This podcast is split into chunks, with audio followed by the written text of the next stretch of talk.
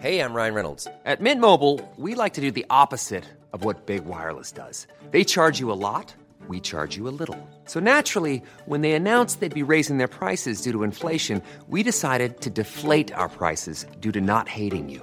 That's right. We're cutting the price of Mint Unlimited from $30 a month to just $15 a month. Give it a try at mintmobile.com slash switch. $45 upfront for three months plus taxes and fees. Promo rate for new customers for limited time. Unlimited more than 40 gigabytes per month. Slows. Full terms at mintmobile.com.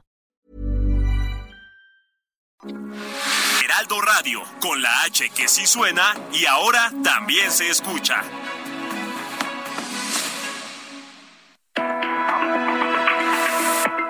Hablando fuerte, una visión actual del mundo laboral.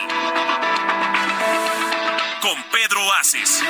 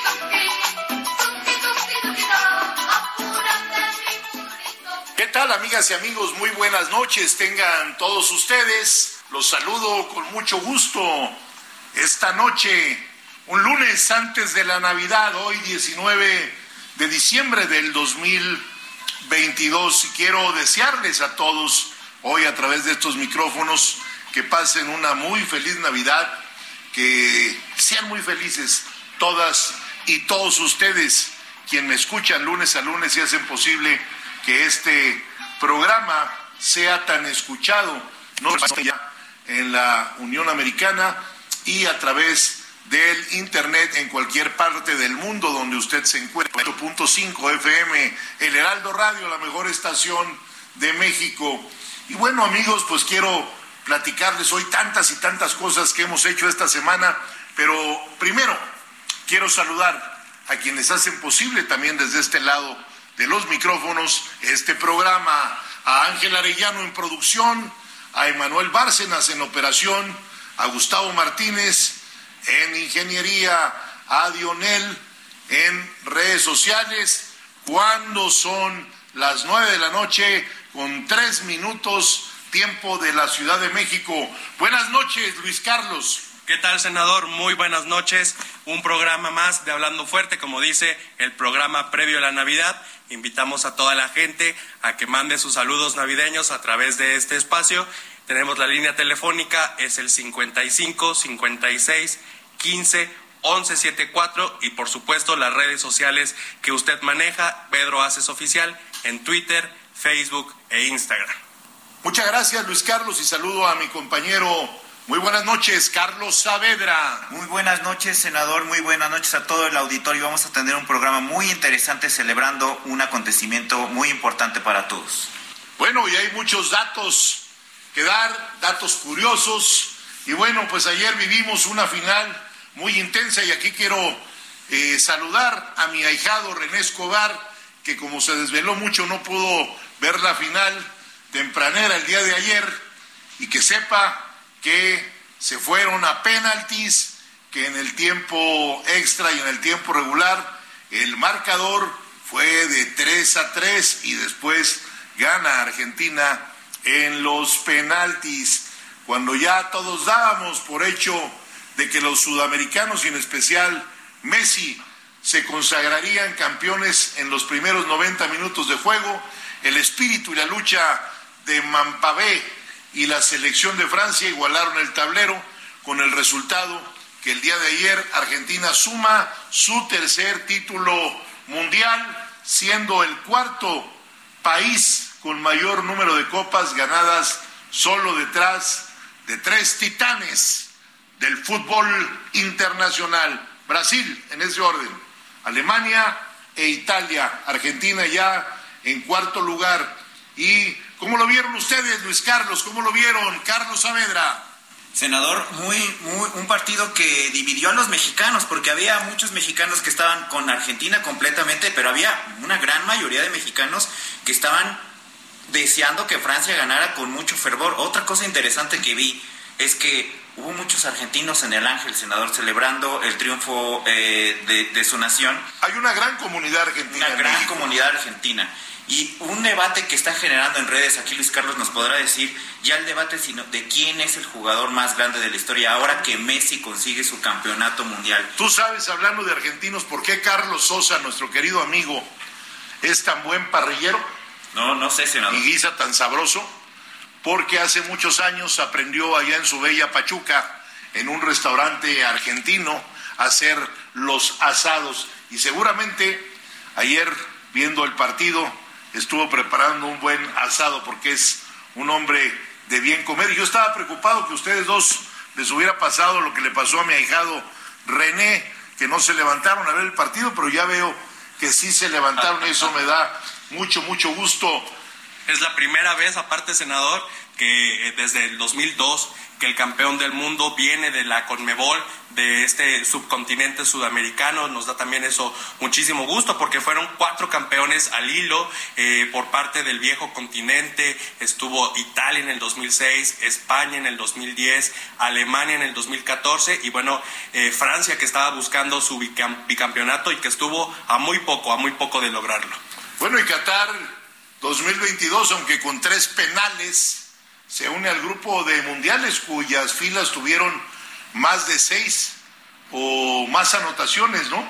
Siete goles fueron, si no mal recuerdo, en Suecia, cuando Brasil le metió 5-2 al país que fue anfitrión, que era Suecia.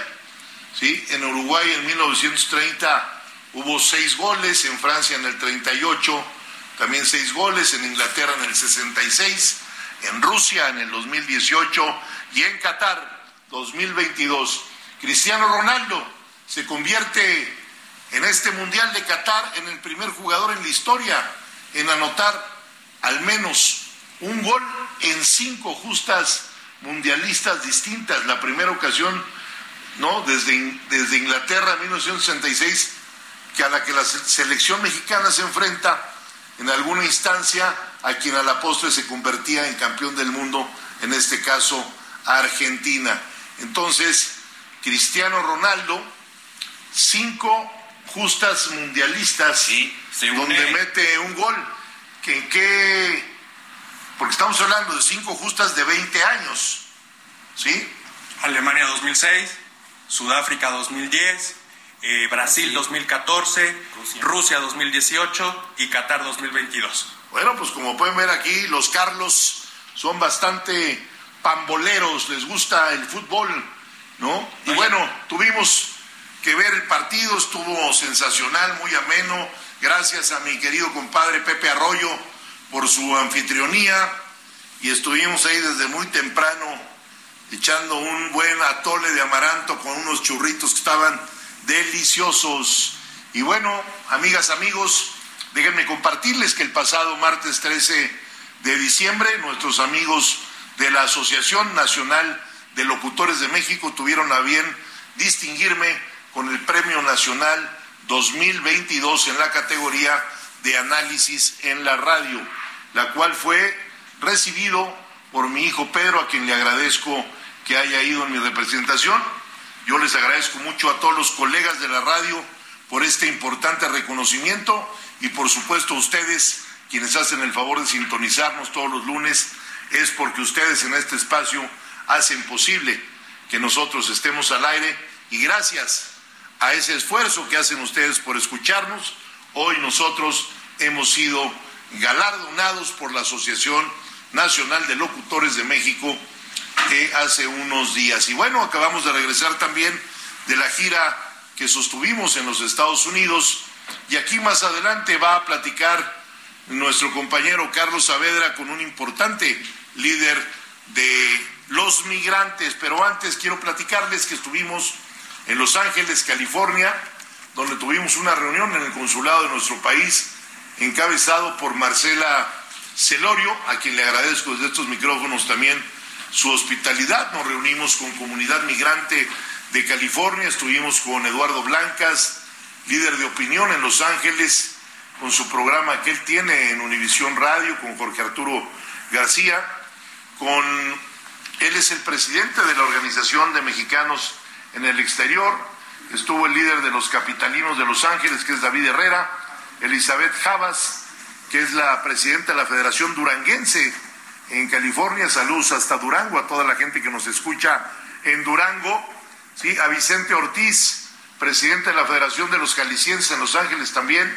muy amables por todos sus comentarios que nos hicieron sobre las necesidades y lo que vamos a trabajar con ellos y sobre todo la reunión tan importante que celebraremos a mediados de enero en la ciudad de Washington, donde CATEM USA les va a abrir las, las puertas a todos y cada uno de los líderes migrantes que irán a esa reunión.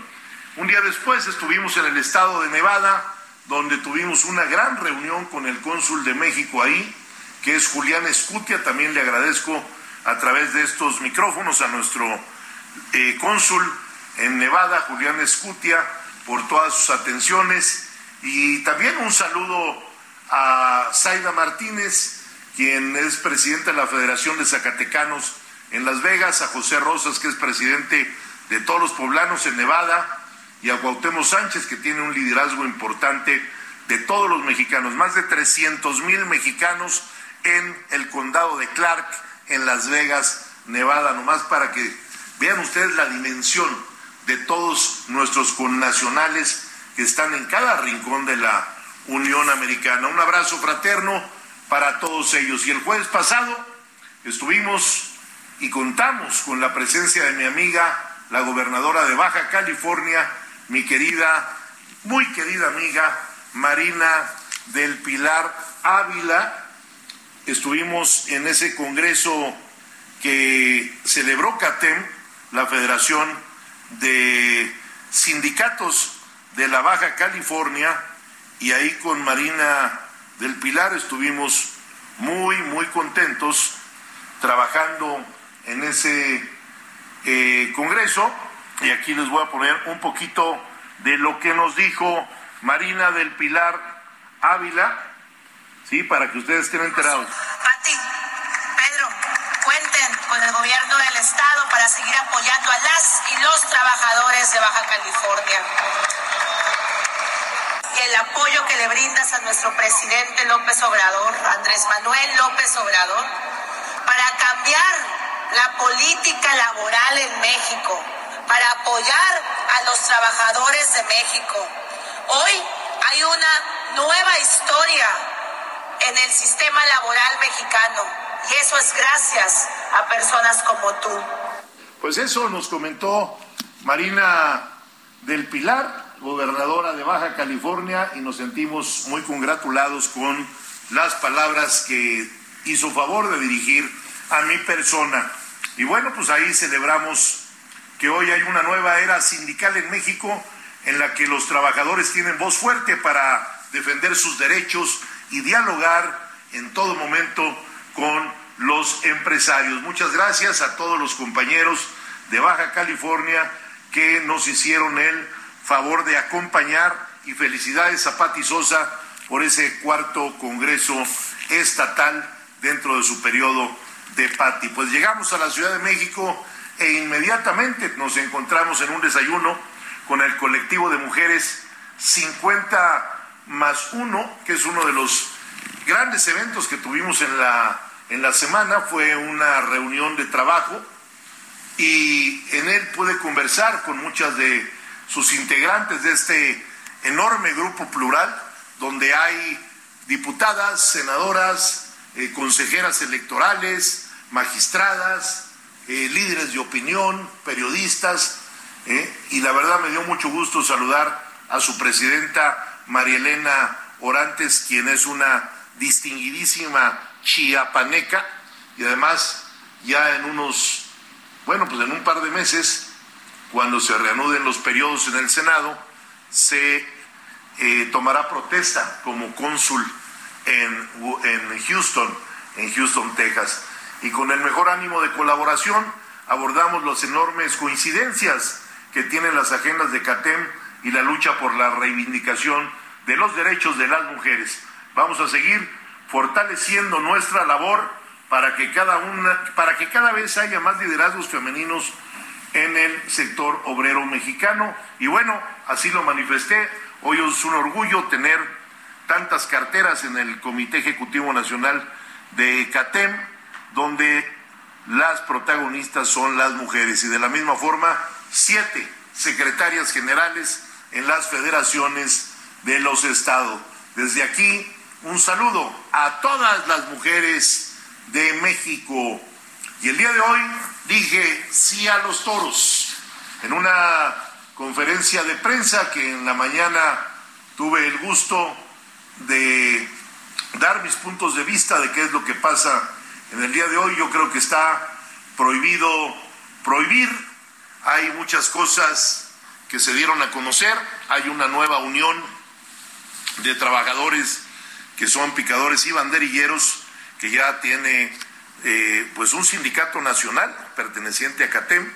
Hay también ahora otra asociación de toreros y eso habla de que se le está dando también en la tauromaquia cabida a la reforma laboral donde ya esa dictadura que había de solo unos, pues hoy se abre gracias a esa reforma laboral y hoy puede haber dos asociaciones o sindicatos de toreros y dos asociaciones o sindicatos de banderilleros y picadores, mis parabienes a los cuatro y que cada torero pueda libremente contratar a quienes les van a ayudar en las corridas de toros. Agradezco a todos los que estuvieron presentes y estén muy pendientes porque en enero, el día 14, empieza la temporada.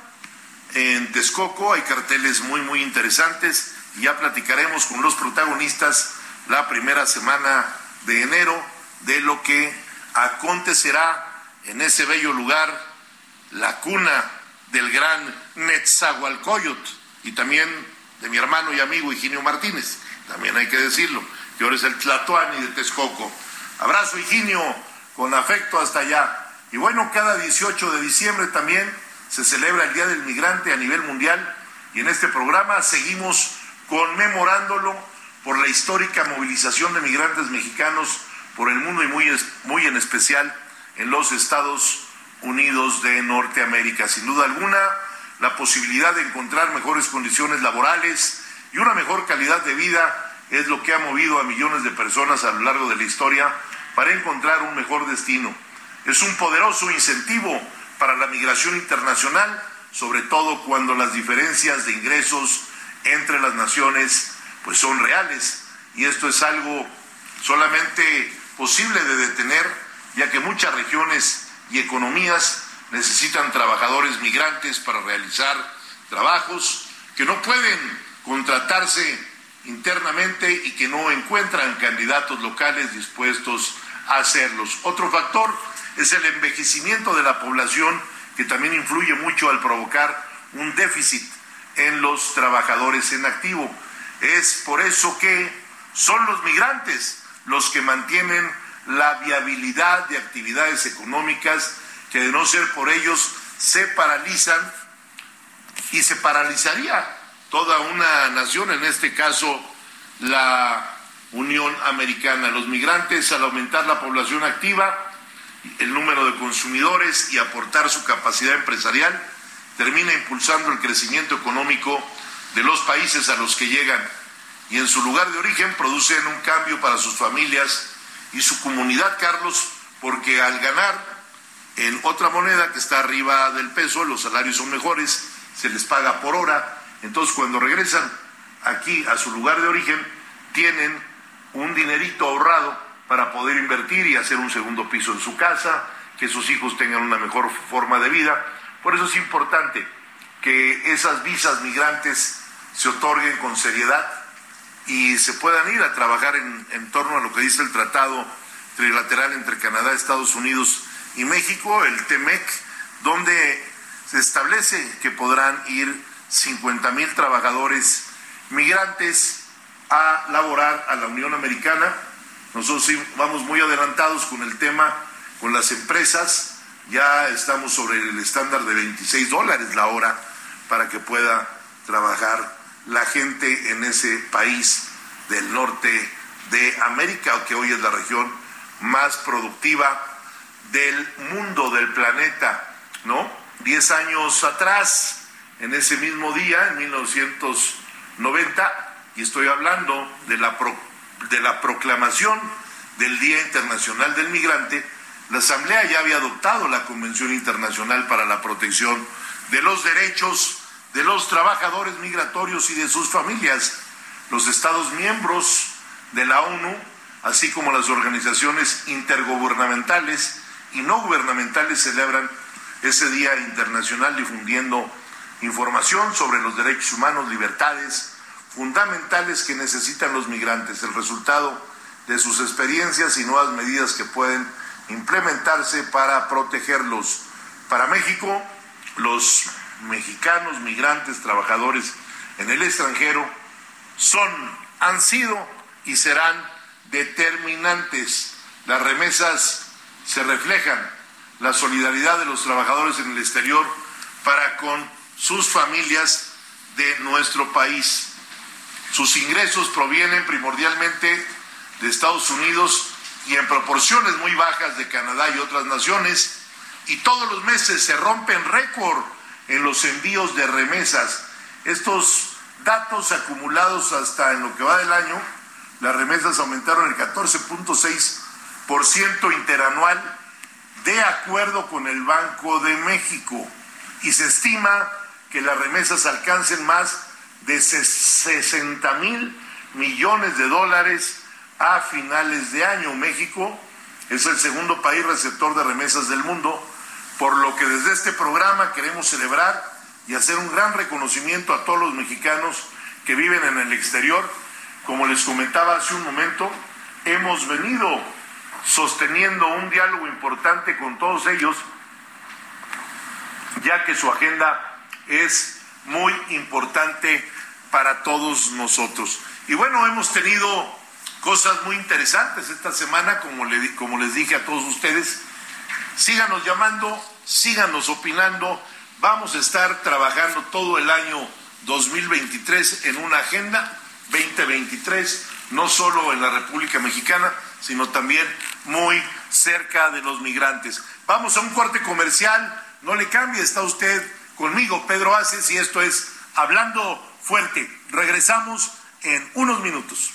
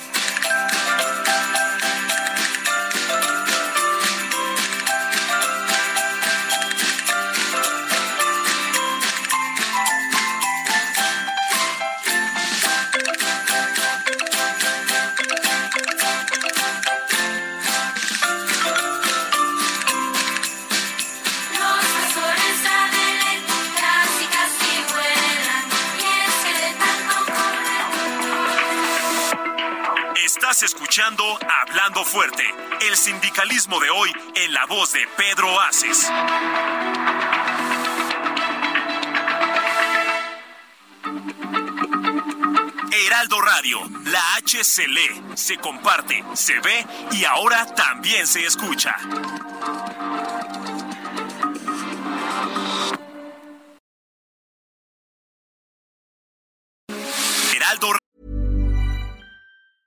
Ryan Reynolds here from Mint Mobile. With the price of just about everything going up during inflation, we thought we'd bring our prices down. So to help us, we brought in a reverse auctioneer, which is apparently a thing. Mint Mobile unlimited premium wireless. Ready to get 30, 30, bit to get 30, bit to get 20, 20, 20, bit to get 20, 20, bit to get 15, 15, 15, 15 just 15 bucks a month. So, Give it a try at mintmobile.com slash switch. $45 upfront for three months plus taxes and fees. Promo rate for new customers for limited time. Unlimited more than 40 gigabytes per month. Slows. Full terms at mintmobile.com. Radio, con la H que sí suena y ahora también se escucha.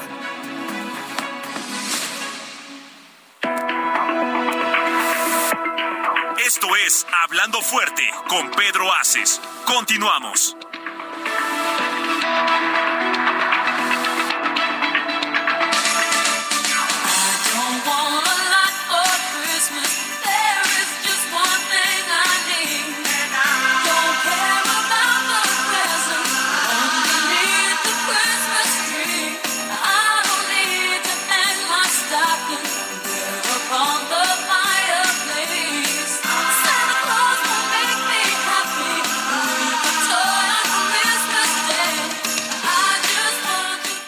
Estamos de regreso en Hablando Fuerte con Pedro Aces. Son las 9 de la noche con 31 minutos. Y como bien decía el senador Pedro Aces antes de irnos al corte, eh, a partir del año 2000, específicamente el 4 de diciembre del año 2000, la Organización de Naciones Unidas instauró el 18 de diciembre como el Día del Migrante.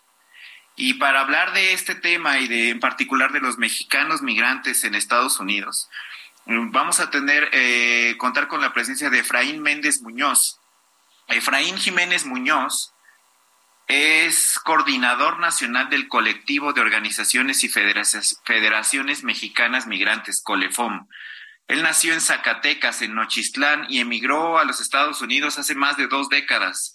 También es el coordinador del Consejo de Federaciones Zacatecanas en los Estados Unidos, director ejecutivo de la Federación Zacatecana Asociación Civil, cofundador de la Academia Global de Migración y Desarrollo desde el año 2010 y actualmente es miembro del Comité Directivo Internacional de la Sociedad Civil, quienes reúnen a más de 300 líderes de los cinco continentes para el tema de la migración mundial. Bienvenido, Efraín, Hablando Fuerte con Pedro Aces. ¿Cómo estás? Eh, pues muy bien, buenas noches, un gusto estar con ustedes, gracias por la invitación. Muchas gracias, Efraín. Oye, quería, quiero comenzar preguntándote cómo, cómo llegas a Estados Unidos, cómo, cuáles son tus motivaciones para migrar hacia Estados Unidos, cuánto tiempo llevas allá y cómo llegaste. Pues mira, estimado Carlos, eh, de inicio, pues como todo joven, ya ves que ves a, que regresan tus ah, compañeros que se fueron a Estados Unidos y regresan con una gran camioneta, un gran carro, y pues uno pues vive día a día en, en México y pues de alguna manera se deslumbra uno, ¿no? Como pareciera que el futuro está hacia el norte. Y pues una de las motivaciones principales fue esa, ¿no? De ir a, aventurar, a- a probar vida, puesto que en México pues sí, sí hay trabajo, pero pues son trabajos pues que no son remunerados lo suficiente y que no te dan la capacidad de ahorrar o de al menos aspirar a tener pues a un mejor bienestar. Entonces fue una de las razones principales que me motivaron a ir a Estados Unidos desde pues, ya hace más de 25 años ya que, que ando pues ahora sí que radicando en el exterior. Oh, ¿Qué tal, qué tal, Efraín? Muy buenas noches, te saluda Luis Carlos. Cuéntanos, justo nos estás diciendo, eh, pues ya llevas más de 20 años en la Unión Americana. ¿Cuál consideras ha sido la mayor adversidad a la que te has tenido que enfrentar durante todos estos años? Y también al mismo tiempo, ¿cuál ha sido tu mayor victoria como migrante? Pues mira, Luis Carlos, un gusto.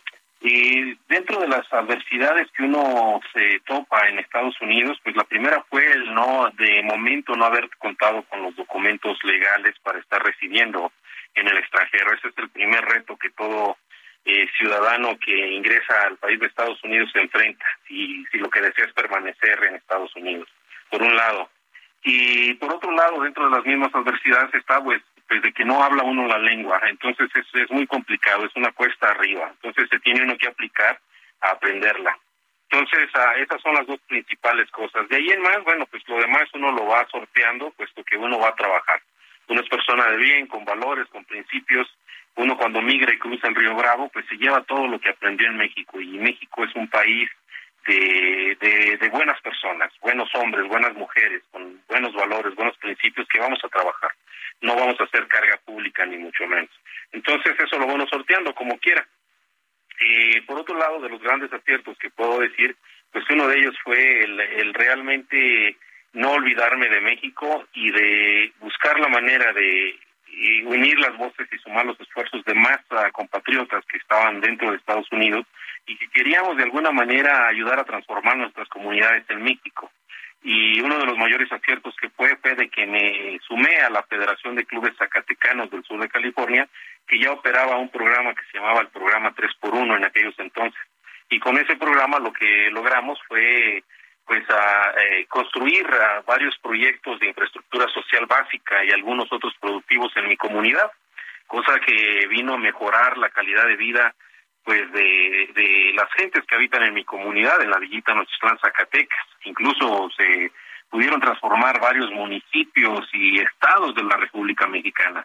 Mas sí debo decir que Zacatecas es uno de los estados más beneficiados con todas las obras que, pues ahora sí que cientos y miles de, de compatriotas zacatecanos y zacatecanas aportamos en esta modalidad del programa 3x1 que entonces existía y que se ha transformado la vida pues de, de mucha gente. Se hicieron universidades donde pues hay jóvenes que hoy día ya son incluso hasta presidentes municipales gracias a que tuvieron la posibilidad de estudiar en sus propios municipios ah, donde se abrieron universidades a, a filiales de la Universidad Autónoma de Zacatecas por ejemplo en el campus de Jalpa, Zacatecas, en el campus de Tlaltenango, Zacatecas y Fresnillo, Zacatecas. Entonces, pues ah, me siento muy orgulloso de haber sido parte eh, de todo este esfuerzo junto con las miles eh, de zacatecanas y zacatecanos que han estado apoyando estos esfuerzos. Oye, oye, Efraín, eso que, esto que comentas es muy interesante porque a partir de tu experiencia en donde tú eh, te enfrentas a no contar con papeles y superas esa adversidad, al mismo tiempo, una de, de los alicientes y de las victorias es que te pudiste integrar a la comunidad mexicana que ya vive allá. Mucho se habla y se tiene la percepción de que los mexicanos de repente no están muy unidos en Estados Unidos, que de repente jalan para un lado, jalan para el otro, hay divisiones. En los últimos años, quizá en las últimas dos décadas, ¿cómo has visto que se ha construido y cómo se ha desarrollado la comunidad migrante en Estados Unidos, cómo se han ido conformando las federaciones, las organizaciones, hasta tener la Colefom hace apenas tres años, me parece. Así es, estimado Carlos. Mira, bueno, eh, decir de que, como lo mencioné hace un rato, cuando cruzas el río Bravo, pues llevas eh, tanto las mismas bondades como los mismos prejuicios. Y si hablamos de que, pues, ah, como mexicanos hemos sido un tanto desunidos en Estados Unidos, eh, pues es que también en México hay cantidad de ideologías partidistas, tenemos un México polarizado hoy día y sabemos de que a veces es difícil el unir las voces y sumar los esfuerzos de todo el mundo cuando pues somos de tan diversos caminos de vida. Eh, una de las ventajas de Estados Unidos es que a veces dentro de la misma ciudad, y estamos hablando en, en a tres kilómetros por tres kilómetros, a nueve kilómetros cuadrados, eh, pues tienes a, a, gentes de diferentes regiones del país de México. En esos mismos nueve kilómetros cuadrados de la ciudad de San Fernando, California, pues tienes gente de Guerrero, de Oaxaca, de Zacatecas, de Jalisco, de Michoacán. Entonces a veces tu vecino es alguien jalisciense y del otro lado es alguien de Guerrero. Entonces, eh, lo que nos ha ayudado mucho en Estados Unidos es que ha sido todo un proceso de generar diálogo y nos hemos dado cuenta que si hay un diálogo constructivo se puede generar entendimiento. Y cuando hay entendimiento es ahí donde nacen las formas de colaboración. Esto fue lo que vino a dar un producto como es el colectivo de como el colectivo de federaciones y organizaciones mexicanas migrantes, gracias al diálogo constructivo y a la suma de muchos esfuerzos. Entonces, uh, sí ha sido todo un proceso porque luego de pronto los liderazgos, pues todo el mundo eh, nos sentimos a nivel de general y pues todo el mundo quiere nada más dar órdenes. Y queremos dar órdenes, entonces eso es muy complicado. Entonces eh, eh, encontramos que había una manera diferente de hacer las cosas y este era creando este este este colectivo de federaciones y organizaciones mexicanas en donde es un ente horizontal, un órgano colegiado, en donde todo mundo sin perder su rango de general en su respectiva organización autónoma, su respectiva organización, el Colefom es un espacio en donde todo mundo dialoga con diálogo constructivo, hace sus propuestas, no hay derecho a descalificarlas de alguien más. En todo caso, si voy a hablar es porque voy a construir sobre lo que se está planteando, es porque voy a complementar, puesto que las bases que han hecho que esto se consolide ha sido diálogo constructivo, no debate, absolutamente no debate. El debate está prohibido. Es una nueva forma de hacer política con nosotros. Y la nueva forma de hacer política es promoviendo el diálogo constructivo, la colaboración y no la competencia. Eh, simplemente allá no se trata de quién lo dijo primero o quién lo sacó, ni mucho menos, no, es vamos a colaborar, tus triunfos son los míos y viceversa. Entonces, esa nueva forma de hacer política es lo que ha venido permeando ya en las organizaciones y en las federaciones y empieza a hacer ah, pues ah, el efecto que queríamos, una nueva forma de hacer política y empezar a traer ese tipo de mentalidad a México pues para que nuestros políticos también lo efectúen. Efraín, justo ahí eh, algo que comentas que creo que es digno de, de subrayar, eh, pues hay muchísimas propuestas distintas por parte de la comunidad eh, migrante mexicana, ya son intereses muy distintos, no es lo mismo, por ejemplo, pensando un migrante que apenas está emprendiendo su viaje o que apenas quiere eh, cumplir el sueño americano, a los que llevan ya una, dos generaciones en los Estados Unidos. ¿Cómo, ¿Cuáles son esas propuestas eh, específicas de los distintos grupos de migrantes allá en los Estados Unidos? ¿Cuáles son, consideras, son sus principales objetivos de esta, de esta comunidad tan diversa? ¿Y cómo armar una agenda que pueda ser compatible entre, entre todos ustedes? Pues mira, eh, nosotros tenemos muy claro que la agenda mexicana es muy amplia, muy, muy amplia. Tan así que más de 85 líderes eh, conformamos este colectivo y de esos 85 liderazgos dividimos en intereses eh, particulares. Y estos intereses están en un eje de salud. Todo lo que tiene que ver con salud nos compete tanto en Estados Unidos como en México. Entonces ahí se agruparon una serie de líderes de los 85. Tenemos otro eje que es el de derechos plenos. Todo lo que tiene que ver con reivindicar nuestros derechos políticos plenos en México. Que se nos trate en México como mexicanas, como mexicanos que somos. Con los mismos derechos. No queremos más. No queremos menos. Solamente que se nos dé el derecho a votar, a ser votados, a tener representación en el Congreso, en el Senado y a tener estos espacios en donde podamos defender nuestros intereses como población mexicana residente en el exterior. Este es el segundo eje de derechos plenos. El tercero es el de acceso a recursos y programas. Hay muchos programas que se generan en México, mas la nación mexicana va más allá del Río Grande. Nosotros también somos parte de la nación mexicana. De hecho, el artículo 30 de nuestra Constitución, eh, ahí lo habla muy claro en su, en su artículo, en el artículo 30, en su fracción 3 y 4, habla de que son nacidos, eh, son mexicanos por nacimiento, aquellas personas nacidas en cualquier parte del mundo, sin importar que no sea el territorio nacional, cualquier parte del mundo, siempre y cuando nazcan hijos de un padre o madre mexicana.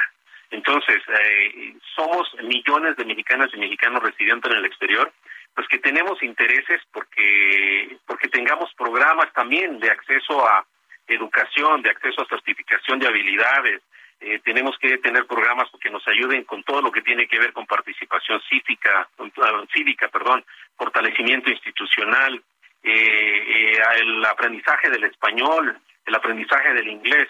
Entonces, necesitamos que nuestro gobierno invierta más en las plazas comunitarias de Estados Unidos y en el fortalecimiento de las organizaciones. Para eso es este programa.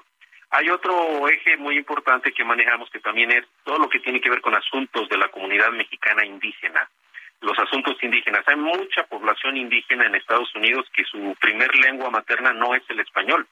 En cambio, los consulados no les daban ni siquiera atención en, en, ah, en alguna lengua, ya fuera mixteca, zapoteca o náhuatl. O sea, tenemos gente de diferentes ah, etnias en Estados Unidos y bueno, pues por eso tenemos este eje de asuntos indígenas. Otro eje es el de fortalecimiento institucional.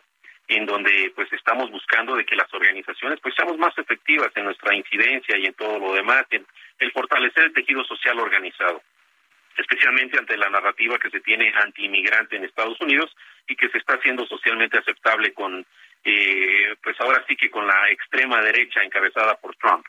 Y el otro eje no menos importante es la agenda de Estados Unidos. Tenemos el eje de asuntos políticos hacia Estados Unidos.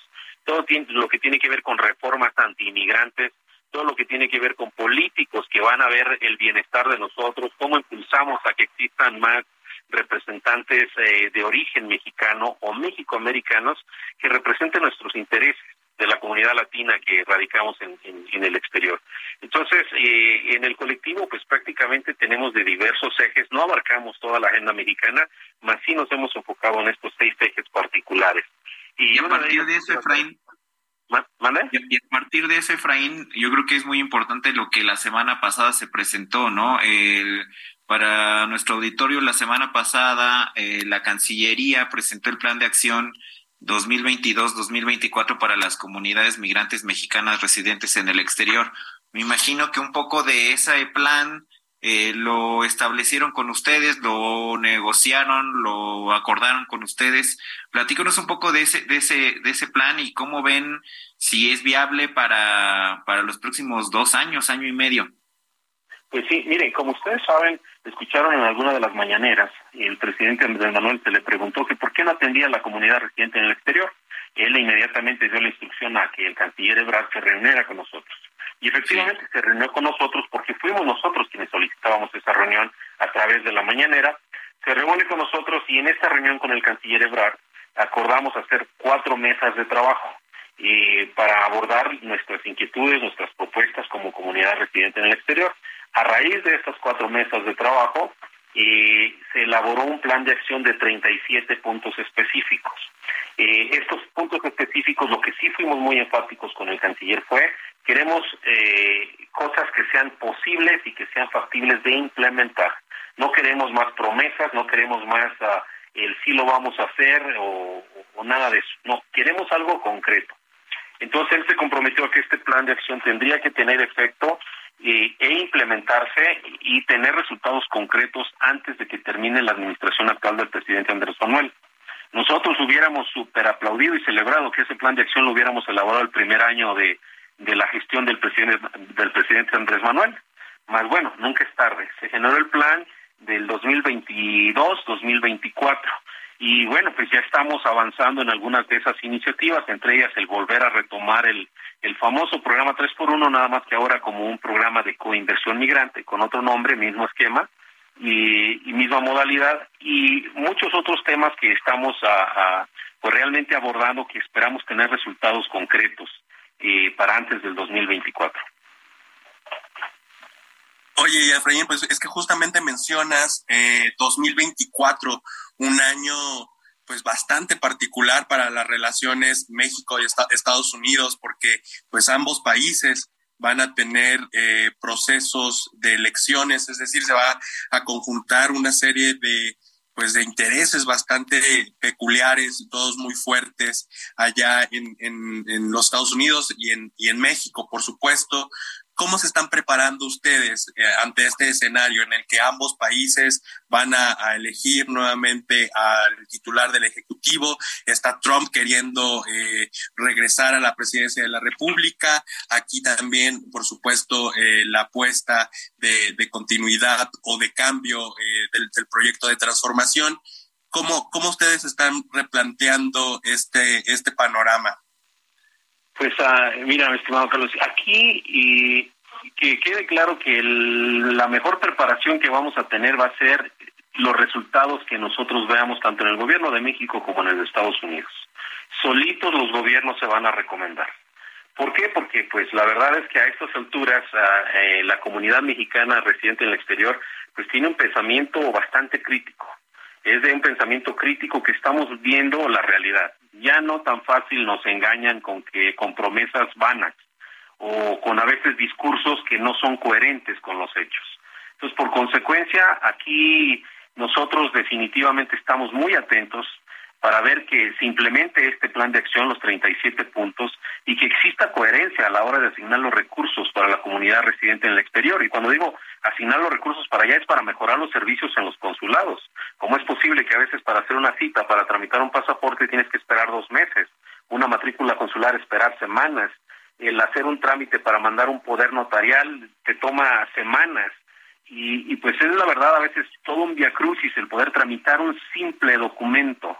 Ya no se hable cuando alguien fallece y hay que repatriar el cuerpo. Entonces, nosotros estamos demandando recursos como mexicanas y mexicanos que somos, que se nos dé una atención digna, puesto que nosotros estamos pagando millones y millones de pesos por concepto de impuestos en México. Cuando enviamos, por ejemplo, mil dólares a la mamá por concepto de remesa, cuando ella lo gasta esos mil dólares en una estufa, en un vestido, en una lavadora, el 16% de esas remesas lo retiene el ah, proveedor del servicio o de los bienes para mandarlo a Hacienda. Entonces ese 16% va derechito a la TESOFE por concepto de impuestos. Y ese 16% pues era de los mil dólares de remesa que gastó mi mamá. Y, esos, y ese 16% yo lo trabajé. Entonces debo de tener derecho a tener buenos servicios en Estados Unidos. Entonces, Efraín, quede claro que nos vamos a preparar en la medida que sean congruentes con lo que nos mandan a nosotros para allá. Efraín, estamos a un- algunos minutos ya para finalizar el programa, pero yo quisiera preguntarte un poco lo que estás diciendo, que profundizaras.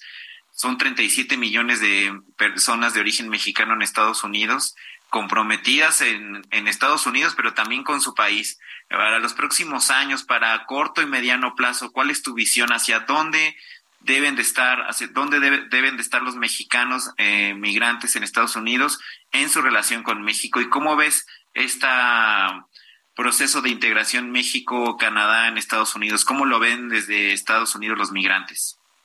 Pues mira, lo primero, lo primero, empecemos con la casa.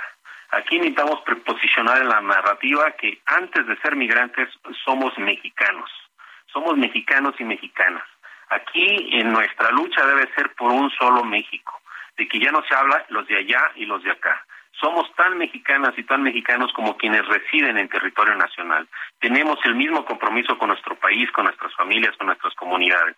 Entonces, sí posicionar la narrativa de que cuando se dirijan a nosotros sea los mexicanos residentes en el exterior. Sí, las mexicanas residentes en el exterior, porque migrante de, de pronto suena como si fuera salvadoreño, eh, haitiano, venezolano y que es respetuoso, respetuoso cuando lo hablamos en el contexto internacional. En el contexto nacional somos mexicanas y mexicanos residentes en el exterior. Uno.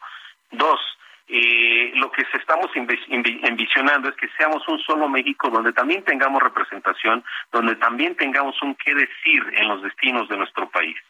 Y en el caso de, Estados Unidos y la integración con Canadá, pues esto va a requerir ah, eh, el que México eh, siga avanzando, el que siga posicionándose como un país con derechos, que mejore todo lo que tiene que ver con la inseguridad, todo lo que tiene que ver con el derecho jurídico, la certeza jurídica de aquellas inversiones que vienen de otros países, de que si uno demanda no se quede la demanda ahí por años y no hay una justicia. Entonces, en la medida que no lleguemos a esos niveles, pues lo vemos complicada esta integración de, de toda la sección Norteamérica. Ahorita hay avances con el Tratado de Libre Comercio.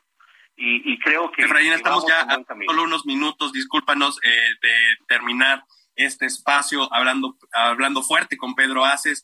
De- te nos gustaría invitarte a que dieras un último mensaje muy breve. ¿Qué, ¿Qué te gustaría que escucharan los mexicanos acerca de la comunidad migrante? 30 segundos, por favor. Bueno, definitivamente que nos ayuden a destacar las contribuciones de las y los mexicanos residentes en el exterior, que nos ayuden a que la comunidad en el exterior se credencialice y que salga a votar, que les digan lo importante que es que nos hagamos contar por el partido que quieran, pero que salgan a votar. Eso es muy importante. Y eso se puede promover desde México a Estados Unidos para que se tramite su, su INE en cualquiera de los consulados.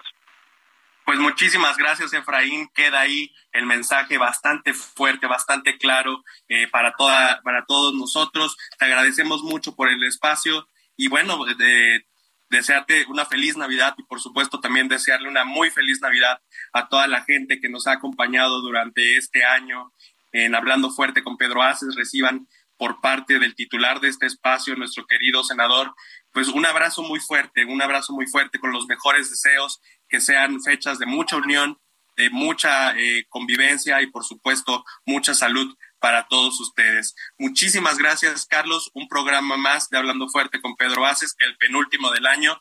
Ya nos vamos. Así es, Luis Carlos. Igual un saludo para todo nuestro auditorio, que la pasen muy bien esta Navidad, este 24-25 de diciembre. Nosotros todavía nos falta un programa más para acabar el año. Va a ser un programa muy interesante, así que esperemos que nos escuchen y ya nos estaremos hablando aquí dentro de una semana. Así es, Carlos. Y bueno, a todos ya lo saben, hablando fuerte con Pedro Aces por el 98.5 de FM, El Heraldo Radio. Feliz Navidad y buenas noches.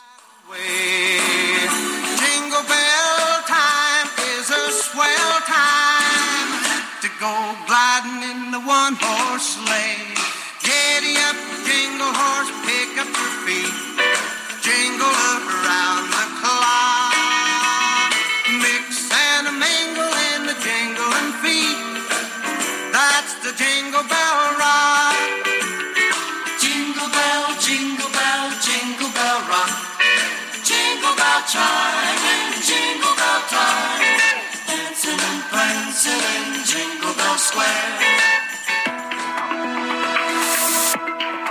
Hasta aquí, Hablando Fuerte, con Pedro Aces, actualidad de México y el mundo.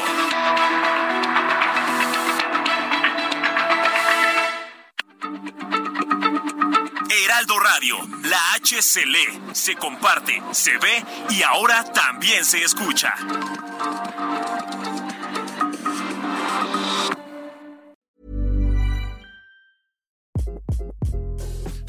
This is Craig Robinson from Ways to Win, and support for this podcast comes from Invesco QQQ, the official ETF of the NCAA. The future isn't scary. Not realizing its potential, however, could be. Just like on the recruiting trail, I've seen potential come in many forms as a coach. Learn more at Invesco.com slash QQQ. Let's rethink possibility. Invesco Distributors, Inc.